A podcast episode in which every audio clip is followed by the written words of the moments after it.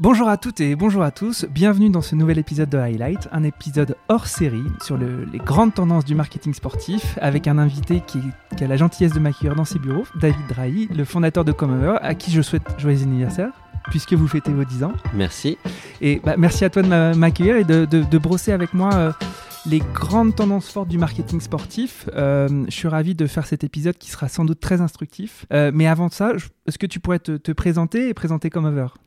Oui, absolument. Merci. Bonjour à tous. Merci de m'inviter. Je suis ravi. Euh, j'adore euh, le podcast et j'ai écouté euh, quelques épisodes raison qui étaient vraiment instructifs. Donc j'espère qu'on va être au niveau de, des interlocuteurs précédents. donc David Drahi, effectivement, je suis cofondateur de l'agence Comeover, qui est une agence de un hub de communication spécialisé sur quatre territoires que sont le sport, l'entertainment, le lifestyle et le sociétal. Euh, donc euh, on a 10 ans euh, depuis quelques jours, comme tu le, comme tu, comme tu le dis. on est basé à Lyon, à Paris, à Annecy et bientôt, bientôt dans notre endroit en France et à l'international. Et on intervient pour différentes typologies de clients, que ce soit les marques, les annonceurs, des détenteurs de droits, fédérations, ligues et autres, des talents, des médias, des collectivités sur des problématiques de communication liées à nos quatre territoires, donc sport, entertainment, lifestyle, sociétal. Donc on a parmi des clients notamment notre client historique, c'est la NBA. On travaille aussi pour euh, des gens comme Mastercard depuis 9 euh, ans bientôt, euh, Beats by Dre, New Era, Puma, Ligue nationale de basket, Fédération française de football américain, chez les talents des Cyril Gann, Diandra Chachwang et d'autres. Euh, donc voilà en quelques mots qui nous sommes. On est une petite équipe entre 25 et 30 personnes en ce moment. Super.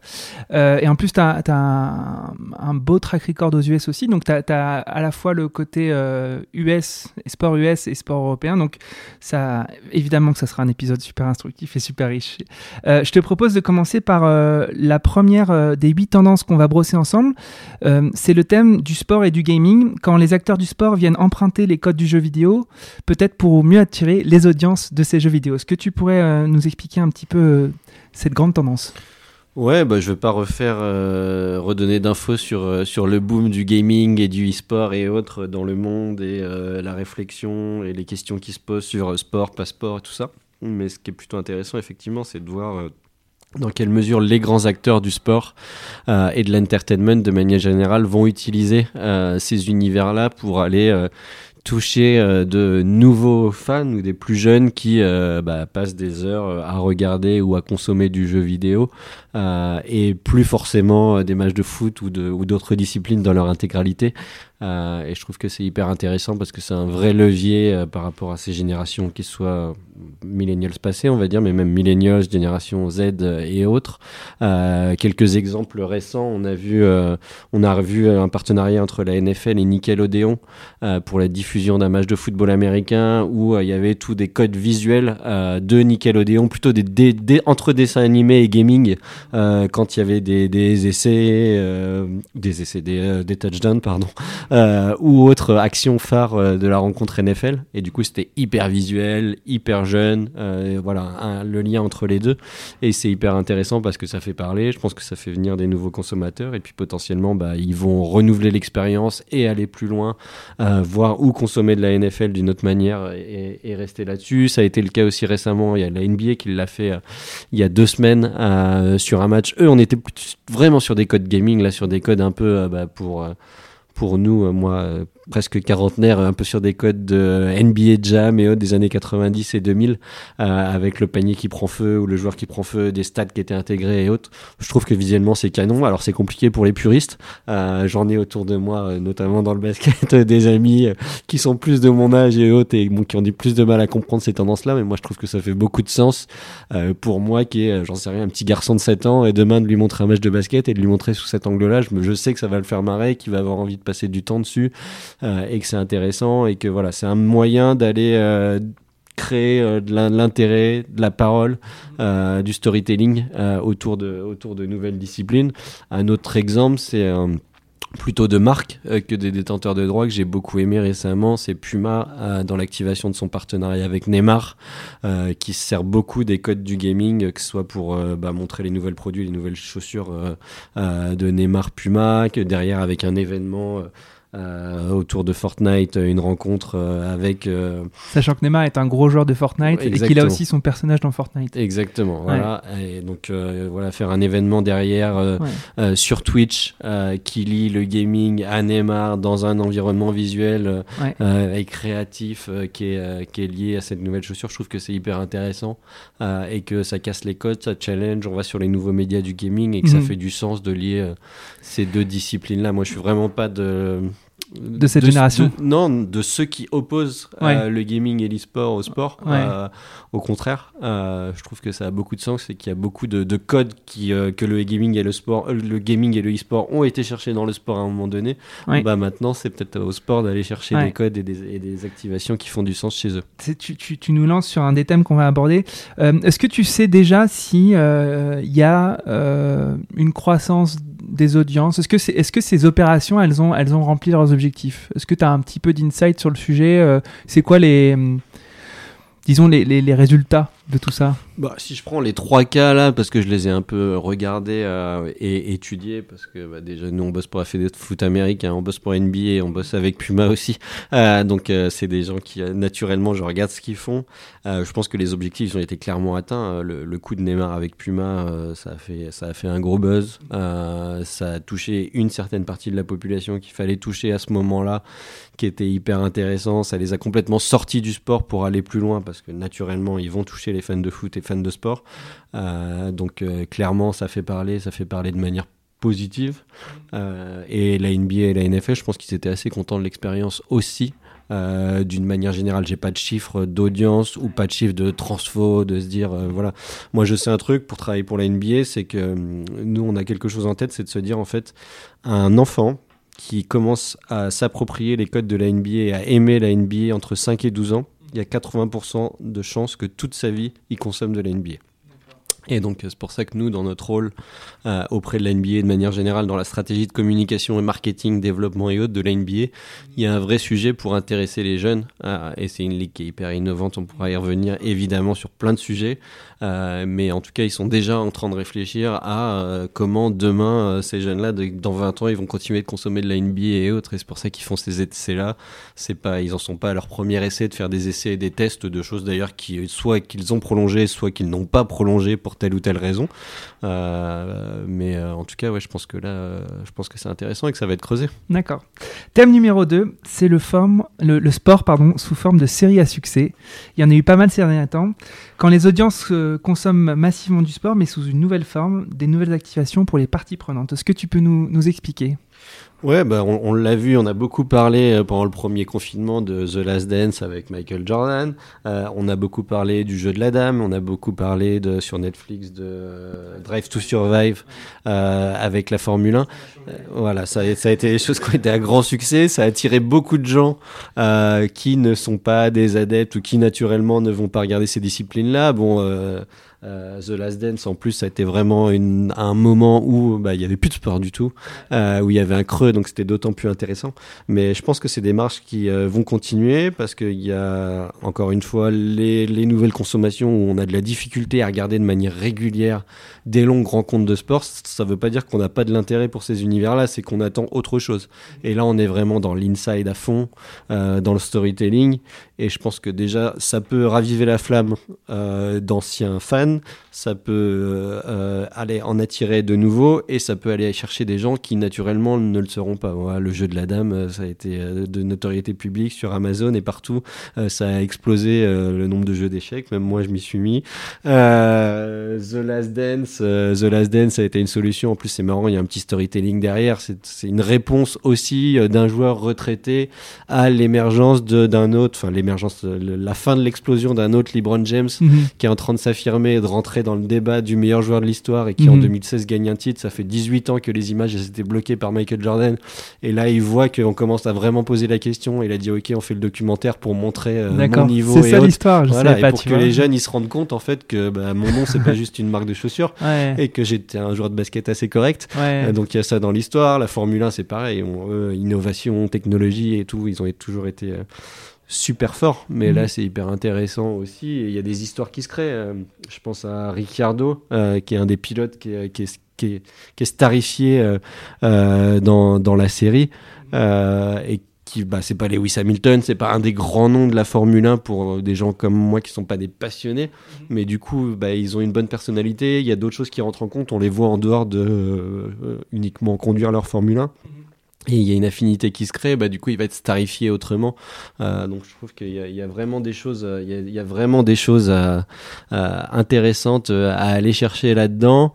Euh, je pense aussi euh, un truc là que j'ai beaucoup aimé récemment, c'est euh, Domingo, euh, le stream, qui a organisé une course de cyclisme.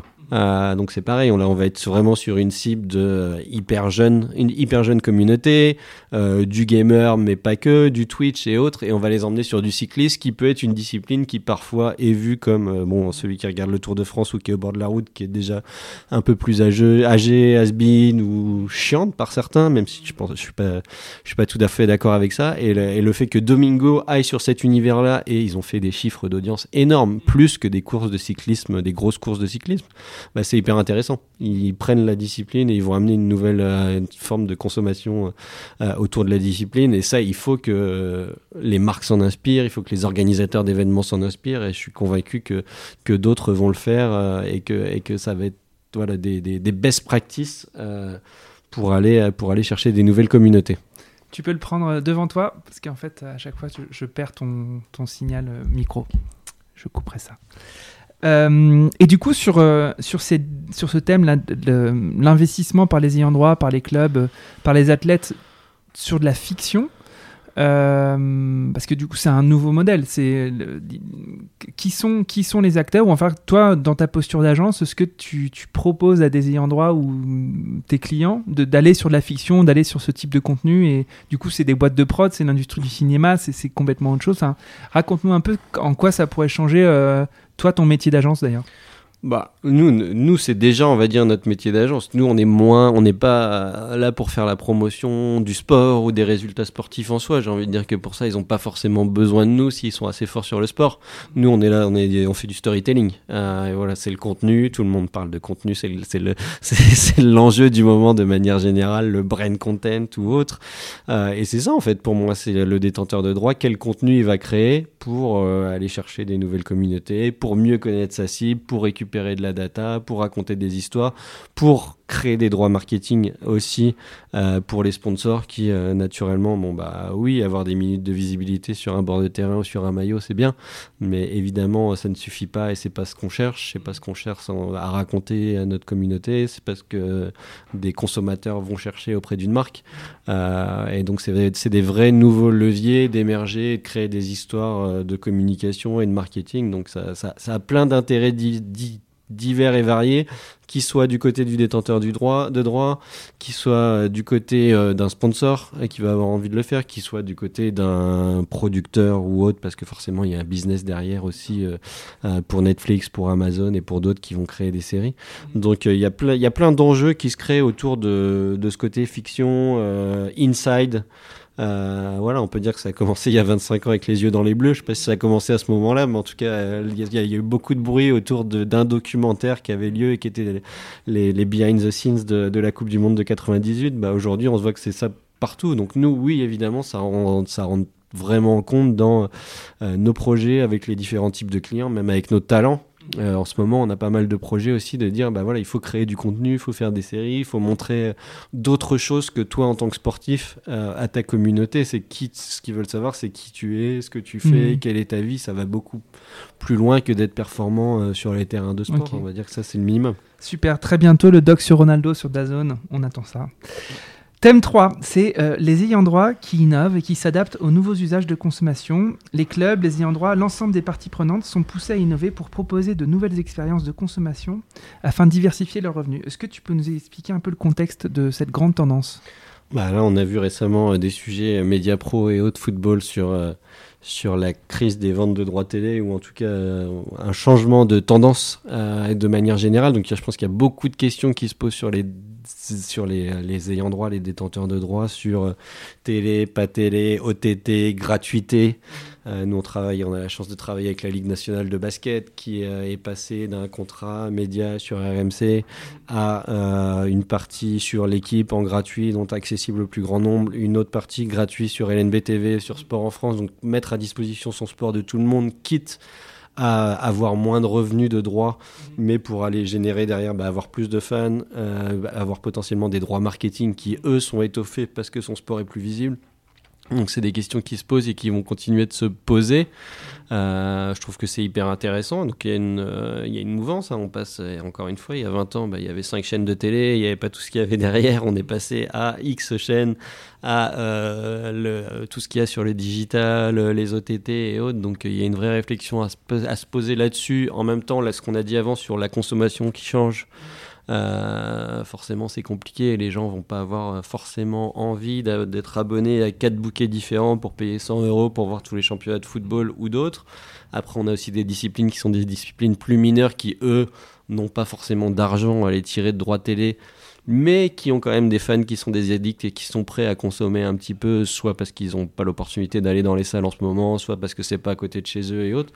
Donc c'est des réflexions qui sont hyper stratégiques et qui englobent une problématique de revenus immédiate ou pas de revenus immédiate, mais qui englobe également une problématique de communauté, de fans, comment je les amène, euh, est-ce que je les conserve, je veux pas qu'ils soient privés de voir mon sport, et en même temps également les sponsors. Ok, je peux aller prendre X milliers d'argent en me mettant sur tel média mais finalement mon sport il va être nettement moins visible. Donc il y, a plein de calculs à faire qui sont à court terme, à moyen terme, à long terme, stratégiques, économiques, de communication. Donc c'est des sujets qui sont euh, qui sont hyper intéressants. Euh, la LFP là euh, a, fait des choses, a bougé un peu sur sur euh, ouais, sur Celo avec Free, en mettant aussi des buts gratuitement euh, à disposition en instantané. Euh, ce qui, bah, moi par exemple, ça me paraît lunaire que ça arrive maintenant alors que je bosse pour la NBA et que la NBA a toujours été sur cette stratégie de donner, comme ils disent, du, snacking, notamment sur les, sur les réseaux sociaux. C'est pour ça que c'est les meilleurs aussi en social media. Toujours donner et à mettre à disposition des fans des contenus en se disant c'est pas parce qu'on voit un top 10, c'est pas parce qu'on voit un résumé de deux minutes qu'on ne va pas aller voir un match. Mhm. Ça n'a aucun sens de se dire ça en fait. Au mhm. contraire, c'est le fait qu'on voit le top 10 euh, des meilleures actions de l'année, qu'on voit les deux minutes des résumés, qu'on va être piqué, qu'on va se dire ah, j'ai envie de voir le prochain match. Mhm. Évidemment, c'est J'en suis, j'en suis parfait exemple. Moi, je, je, je, regarde tous les highlights de l'NBA alors je me lève pas à 3h du matin pour regarder les matchs. Exactement. Et puis il y a d'autres euh, il y a d'autres sujets aussi sur euh, alors là on parle on parle beaucoup de médias mais il y a beaucoup de sujets aussi je pense qui vont être alors sur lesquels on travaille depuis longtemps, sur lesquels il y a beaucoup de best practices aux États-Unis, mais qui vont, avoir qui vont être d'autant plus clés qu'on n'a pas été dans les stades euh, et les arénas depuis longtemps. C'est tout ce qui va être fan expérience. C'est que bah, les gens ils se rendent compte que bon, finalement on a regardé à la télé, c'est pas si mal, euh, on est entre copains, on boit une bière, on se fait une pause, on regarde pas tout et autres. Qu'est-ce qui va faire que demain je vais remettre 50 balles pour retourner au stade et autres et puis euh, peut-être bah, passer deux heures dans les embouteillages. Enfin, il y a toute cette réflexion-là aussi de l'expérience. Et je pense que d'autant plus, alors le, euh, live a beaucoup manqué et manque, beaucoup aux gens. Donc moi, je suis assez convaincu et positif sur le fait que les gens vont se précipiter pour y aller et continuer. Mais il y a un vrai sujet. Euh, de fan expérience sur lequel je pense on a du retard euh, un en peu Europe sur, et en, France, Europe et en France euh, qui vont être intéressants. Alors, on a vu des trucs de fou là récemment. Ouais, tu peux un peu donner des exemples ouais, des, des sitting experiences. ouais, le, les, Raiders euh, de Las Vegas en NFL là qui ont euh, sur euh, derrière derrière un embut carrément créé une expérience boîte de nuit quoi. Mhm. Donc les gens sont là, il y a une piscine, ils font la fête et autres. Et ouais, un match de NFL ça dure 3-4 heures. Mhm. Euh, c'est long donc on a le temps de faire plein de trucs et, et c'est hyper intéressant. Et là moi je suis assez convaincu que alors il y a plein de choses aux États-Unis qui se font dans, dans, les dans les salles de basket, dans dans, dans, dans, différents stades en termes d'expérience et je suis assez convaincu que moi que les gens peuvent payer plus euh, pour avoir une expérience qui est une expérience unique, quitte à la vivre moins, et que du coup l'équilibre revenu euh, existe euh, en créant des expériences qui vont être uniques, et qu'au contraire ça crée du temps de parole sur les réseaux sociaux, ça crée du storytelling, ça crée du brand content, ça crée aussi des assets à marketer pour les détenteurs de droits. Donc euh, moi je suis assez fan de tout ce qui va être expérience un peu folle autour des rencontres sportives et de, et de comment, comment les marketer, comment les raconter et, euh, et tout en les liant évidemment avec le sport derrière. Super. Euh, bah, on a 2023 la Coupe du Monde et les JO 2024. on leur dira de t'appeler pour pour, bah, pour, transformer les JO 2024, tu vois, ils sont déjà le, côté le marathon de masse euh, où les gens peuvent participer. Là, donc il va y avoir tout, je sais qu'ils travaillent à toute une histoire pour euh, qui va pouvoir participer, s'inscrire, le faire monter en puissance et autres. Bah, c'est un asset euh, hyper important, hyper intéressant, et ça c'est une vraie expérience, une vraie fan expérience de fou euh, qui va être à vivre. Donc je suis convaincu qu'ils vont y arriver. Dans le rugby, il y a déjà plein de trucs aussi qui ont réussi à se créer, donc on va faire des, on va, on va montrer qu'on est capable de faire des beaux événements mondiaux en France avec des, des, des fan expériences de fou qui vont faire rêver aussi les Américains et les Chinois. Cool, j'en suis sûr. On va aborder le thème numéro 4, la figure du sportif engagé. C'est le nouvel Eldorado pour les marques. En fait, on se rend bien compte que les aspirations des consommateurs obligent les marques à œuvrer pour le bien commun. La défense de l'environnement, l'inclusion, la défense des minorités sont devenus des drivers de la consommation et si les marques ne s'y mettent pas, ils vont perdre leurs clients, leurs audiences. Est-ce que tu peux un peu nous expliquer comment, quelle, tendance on est en train de vivre depuis quelques temps euh, dans le monde du sport? Ouais, déjà quelques temps, tu fais bien de le dire, parce qu'il y a beaucoup de gens qui vont lier ça à la crise sanitaire et économique qu'on connaît. Moi, j'ai tendance à dire, je veux dire celui qui ne l'avait pas compris en 2020, avant la crise, que les enjeux sociétaux devaient être clés quand tu es une marque et que tu es partenaire euh, d'un événement, d'un athlète, de quoi que ce soit, ou que tu es engagé de manière générale et que tu communiques. Euh, il avait déjà perdu 20 ans, quoi, c'était déjà trop tard. Euh, mais c'est sûr que la crise, potentiellement, par contre, je suis assez convaincu que ça va être un accélérateur et qu'on est beaucoup plus demandeurs euh, d'activation, d'engagement, de sens et autres, et que c'est un des côtés positifs qui va faire que peut-être qu'on va vivre dans un meilleur monde euh, dans quelques mois, dans quelques années, parce que euh, parce qu'il y aura ce déclic et parce qu'on va vouloir continuer là-dessus. Eldorado pour les marques, je sais pas si c'est un Eldorado, mais en tout cas c'est un enjeu hyper important. C'est un enjeu hyper important, encore une fois, qui va au-delà du sport, euh, je le disais tout à l'heure, avoir son logo sur le bord d'un terrain, c'est bien. Ça fait de la visibilité. On le voit maintenant. Euh, c'est pas ce que les gens attendent euh, d'une marque pour la consommer, pour que ça soit la consommer vraiment acheter ses produits ou la consommer en social media ou ailleurs. on attend de l'engagement, on attend du sens, on attend de répondre à des problématiques qui sont les nôtres, peu importe celles qu'elles sont. Je veux dire, il n'y a pas une cause qui est plus noble qu'une autre. Euh, chacun euh, va être plus sensible à, euh, j'en sais rien, à l'inclusion LGBT, l'environnement évidemment. Donc voilà, il y, a plein de sujets. Tu veux peut-être, on peut peut-être un peu citer les exemples un peu qui ont marqué ces dernières années, ces derniers mois? Ouais, bah. Il y a évidemment le mouvement Black Lives Matter euh, aux États-Unis qui est arrivé en France euh, sous d'autres manières, euh, malheureusement j'ai envie de dire, mais en tout cas, en tout cas dans le sport qui est arrivé un peu par Colin Kaepernick en NFL, mhm. qui est le premier joueur qui s'est agenouillé, qui a été critiqué par le, président mhm. américain, qui a été viré par son club, qui a été viré par son club, qui a pas retrouvé d'équipe depuis, mais qui est une légende et qui, je pense, on parlera encore de cette personne-là pendant 40 ans, qui est un des top athlètes de Nike maintenant, donc voilà, qui a fait une croix, on va dire, sur sa carrière sportive par rapport à ses engagements. Euh, et puis il y en a plein qui sont qui sont qui sont qui, sont dans cette mouvance-là. On peut parler de Lewis Hamilton, euh, on peut parler de LeBron James. De manière générale, bah, nous qui euh, qui travaillons pour la NBA, la WNBA, la WNBA en tant que ligue féminine a été pionnière et ses athlètes ont été très très très très très impliqués.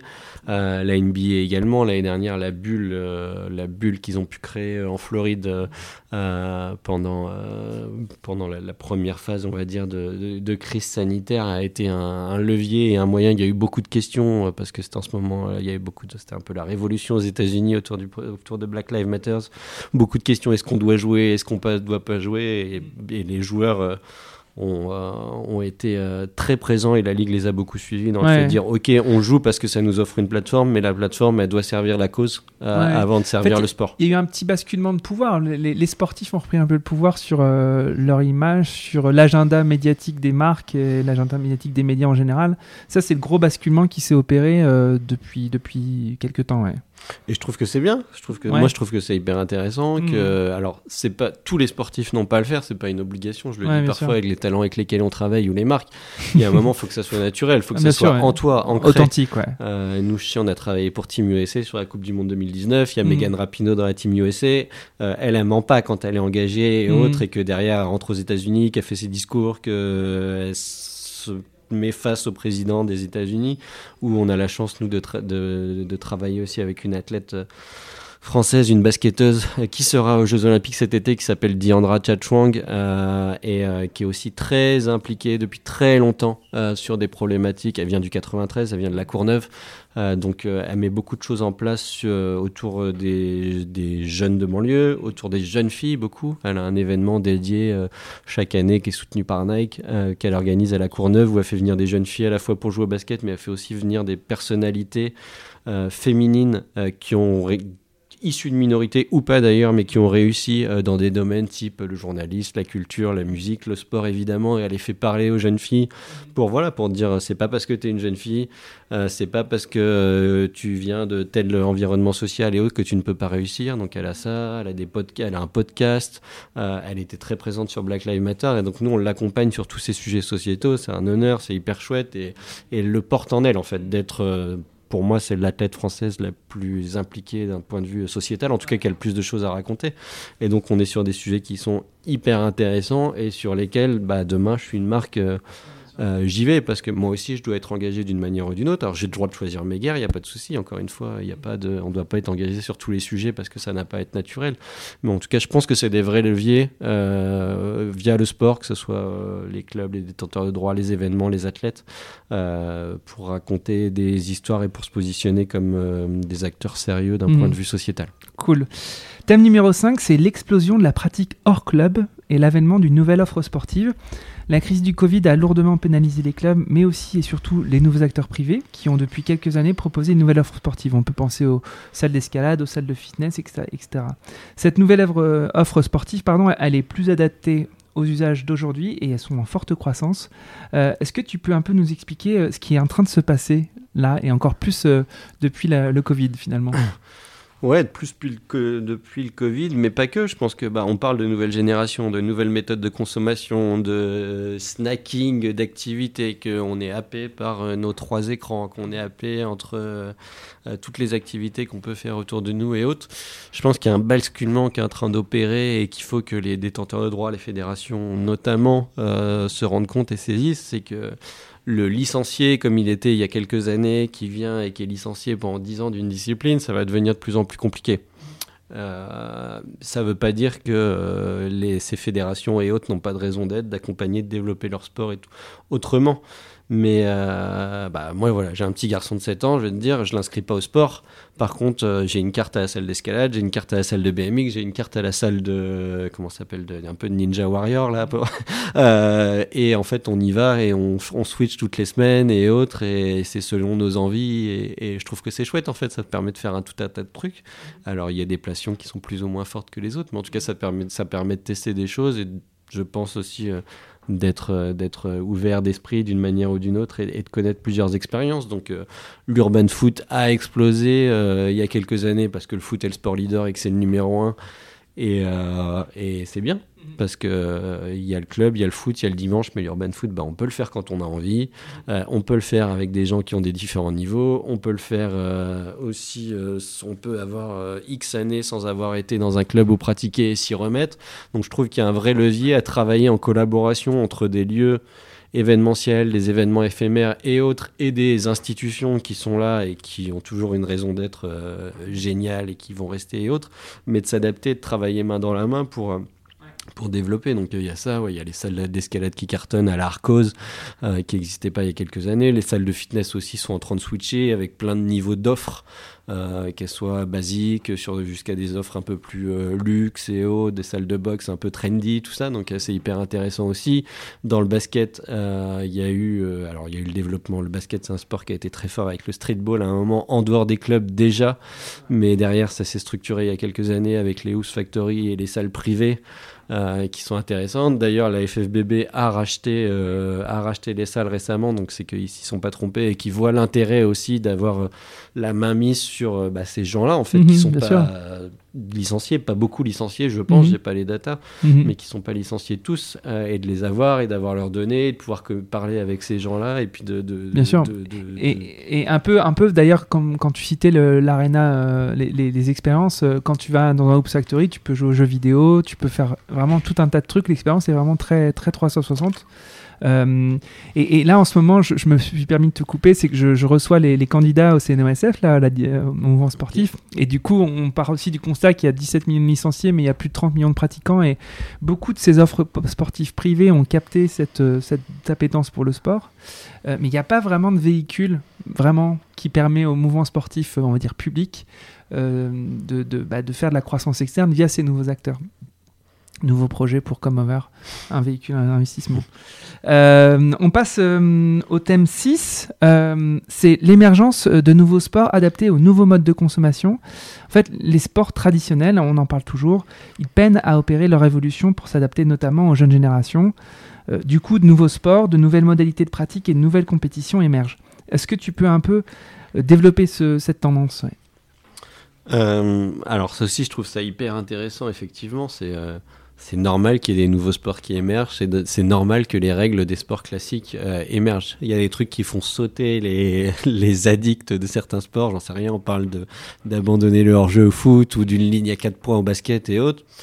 Moi je trouve juste que ça a du sens et que c'est l'évolution normale euh, du, de différents sports en fait. Euh, voilà, le, le sport que je connais le mieux et ma passion, moi c'est le basket. Les gars, on- ils font 20, 25 kilos de plus, 20 cm de plus. Euh, ils sont beaucoup plus physiques qu'à 30 ans. C'est pas possible de rester euh, dans les, les mêmes cases. Donc le jeu il change, il s'éloigne, il y a de plus en plus de tirs de loin. Euh, et euh, voilà. Et quand on regarde, bah, il y a 40 ans, ils n'avaient pas le droit de se matcher. Ça a été changé. Enfin, les règles, elles ont évolué avant. La ligne à 3 points, ça n'existait pas avant. C'est normal qu'elle continue d'évoluer. Alors il y a plus ou moins. Il y a des choses basiques qui peuvent être juste des changements de règles. Euh, il y a des choses un peu plus innovantes. Euh, bah, on voit l'ISL en natation qui est intéressant, euh, qui va faire d'un événement de natation euh, vraiment un show avec de la musique, de la lumière et autres, où on va sortir de. Alors moi j'ai déjà été voir, des... j'ai déjà bossé, on a déjà bossé pour la Ligue européenne de natation sur des championnats d'Europe de natation. C'est spectaculaire, c'est intéressant et autres, mais c'est sûr quand on est là depuis une semaine et qu'on a vu toutes les courses et des allers-retours dans la piscine et qu'il se passe rien d'autre autour, bah bon voilà quoi. Euh, donc je trouve que c'est intéressant ce genre d'approche. Il y a Mouratoglou avec euh, l'Ultimate Tennis Showdown. Le tennis a beaucoup de mal euh, au niveau, voilà, à renouveler euh, et évidemment parce que pour plein de raisons. Bah l'Ultimate Tennis Showdown, des, des matchs qui sont beaucoup plus courts, beaucoup plus intenses. Le fait de pouvoir commu- gamifier, communiquer, passer des messages aux joueurs et autres, c'est hyper intéressant comme tendance. Alors est-ce que tout va marcher? Non, évidemment. Est-ce qu'ils vont garder tout ce qu'ils sont en train de tester? Non, évidemment. Mais en tout cas, si on prend pas ce virage-là et cette tendance-là, euh, on va pas y arriver. Même les JO, donc euh, Paris 2024, on va, on va, pareil, ça fait, euh, ça, fait crisser euh, certains, mais on va tester le skate, on va tester le breakdance. Euh, bah, très bien. Il n'y a, pas les mêmes sports aujourd'hui qu'il y a 50 ans. Et là, on est en train, on est sur une société qui change tous les ans, qui change à toute vitesse, euh, notamment quand il y a des crises. Donc c'est normal de, de, de- que ça change plus vite euh, que ça pouvait changer avant et c'est intéressant et je on avait discuté ensemble de Athletes Unlimited euh, euh, aux, États-Unis en volleyball féminin, euh, qui est une ligue où euh, en fait euh, les, les joueuses ne font pas partie d'équipe en fait. Donc chaque semaine elles vont jouer dans des, elles vont jouer avec euh, d'autres joueuses. Euh, et en fait, on va suivre les points de la joueuse. Si elle est selon, elle va devenir capitaine de son équipe la semaine prochaine, choisir ses coéquipières et autres. Et en fait, on starifie la joueuse et on va, on va suivre des personnalités Mhm. avant de suivre des clubs et autres. C'est aussi hyper intéressant, c'est hyper Un gros pas de innovant. côté, ouais. Ah ouais, je trouve ça hyper cool et Ouais. intéressant à creuser. Alors, est-ce que ça va rester? Est-ce que ça va fonctionner? J'en sais rien, j'ai pas la réponse. Ça se trouve, la moitié des grandes tendances qu'on est en train de dire euh, dans trois ans, quand, quand Ouais. quelqu'un écoutera le podcast, il dira mais c'est qui ces deux idiots? Tout- tout- rien, rien ne s'est passé. Mais en tout cas, je trouve que c'est intéressant qu'il y ait des démarches de la sorte Ouais. qui font qu'on puisse creuser des nouvelles pistes euh, innovantes. quoi. Ouais. Ok, super. On aborde le thème euh, numéro 7, c'est les fans qui commencent à être aux manettes euh, des clubs, de leur sport. Il y a de plus en plus de fonctionnalités qui sont offertes aux fans pour être acteurs du sport qu'ils regardent.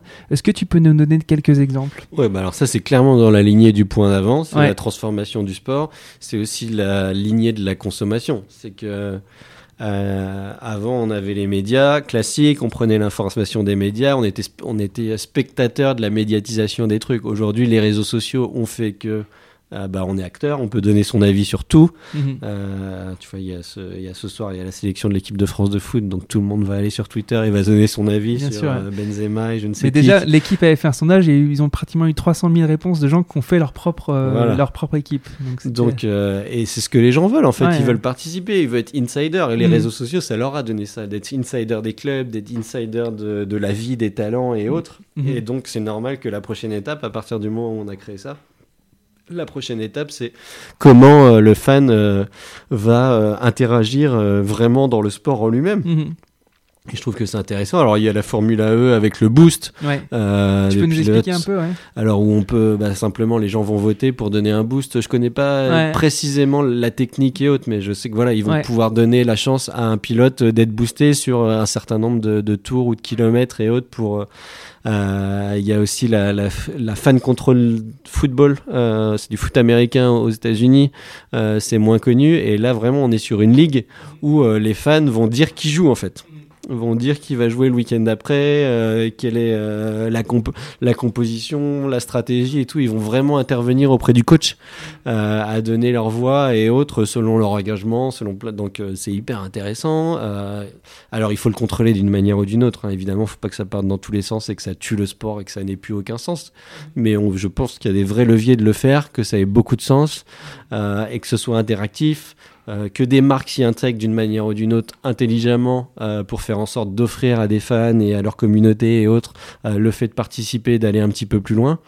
donc, voilà, les, fans et leur intégration, je vais dire, dans, la pratique du sport professionnel. Je pense que c'est un vrai sujet, c'est une vraie attente et c'est un vrai sujet qui va faire que demain on va continuer de consommer, d'aller au stade et de participer et de regarder versus du, le, ce qui se fait de manière très classique euh, aujourd'hui. D'accord. On attaque le dernier thème, le thème 8. Euh, c'est le sport féminin. On a appelé ça The Next Big Thing. Euh, je fais pas de commentaires. Je pense que dans le titre, on a tout compris. Il y a énormément de mouvements en faveur euh, du, du, sport féminin. Évidemment, beaucoup du foot féminin, notamment aux US, du basket féminin, notamment aux US. Et on voit certains annonceurs, certaines grandes marques qui euh, commencent à dropper même leurs athlètes masculins au profit des athlètes féminins, non seulement, enfin, notamment aussi pour les raisons qu'on avait évoquées juste avant sur euh, les grandes valeurs sociétales que peuvent porter les athlètes. Est-ce que tu pourrais nous donner quelques éléments de, contexte euh, sur ça? Ouais, je pense que le, en fait, le sport féminin, bon, on a vu, il y a eu un engouement pour, énorme pour la Coupe du Monde féminine en France en 2019. Euh, le sport féminin est intéressant, euh, notamment pour les marques, parce que c'est assez vierge d'activation. Euh, donc il y a plein de choses à faire. Tout est à faire. c'est des la manière dont est joué le sport est très différente et pratiquer euh, certains sports va être très différente. Euh, les valeurs euh, portées par les athlètes, les clubs et autres sont très différents encore aujourd'hui. Donc je pense que c'est un vrai.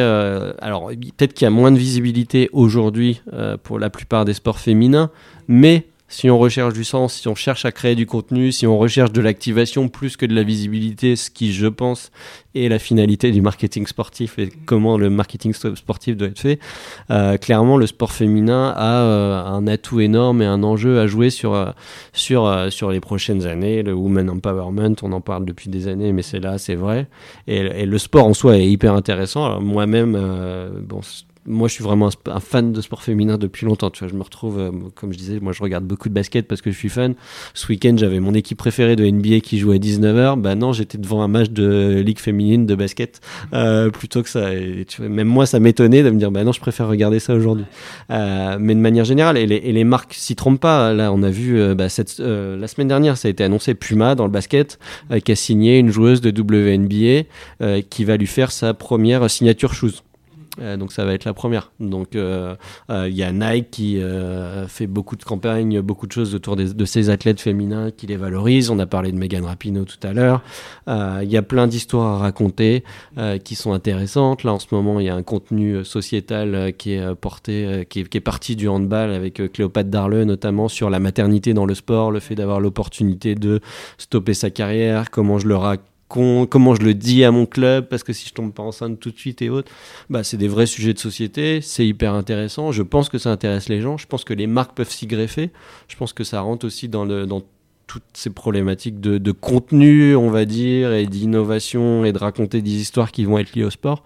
Donc, euh, ouais, moi je suis assez convaincu que alors il y, a eu, hein, des, et heureusement, il y a plein de grandes stars euh, euh, du sport féminin qui ont émergé et autres.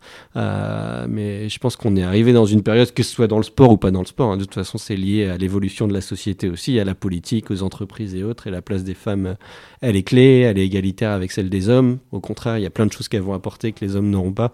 Et je pense que le sport, généralement, on dit toujours que c'est en gros un miroir de la société. Mmh. bah, il, il est temps, et tant mieux que ça arrive et que le sport féminin émerge et que les, marques s'y investissent d'une manière ou d'une autre et racontent des nouvelles histoires et, qu'on starifie euh, les sportives aussi. Donc je pense qu'on va avoir des choses hyper intéressantes euh, en termes de développement du, sport féminin dans les prochaines années. Super. on finit par ça?